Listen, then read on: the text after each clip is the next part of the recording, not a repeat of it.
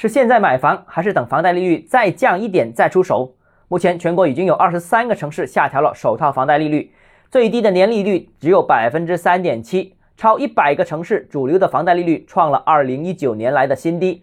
那么房贷利率还会下调吗？应该还会，因为今年货币政策持续宽松，因为今年扶持楼市的政策还在加码。因为房贷利率仍然高出消费贷、经营贷等其他贷款水平，因为二套房贷比首套房贷高出一大截，所以啊，今年房贷利率总体水平还会进一步下调。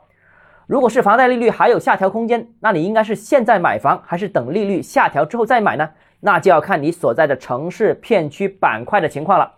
如果是板块库存高的，所属城市利率还不低的，那我觉得你还可以等一等。如果你所在片区库存下降速度快，而利率在全国水平当中又不算高的，那么就没必要再等了。再等，可能利息降一点点，但房价却上去了。至于各地各片区库存情况如何，想了解更多房产干货，欢迎关注、点赞、收藏。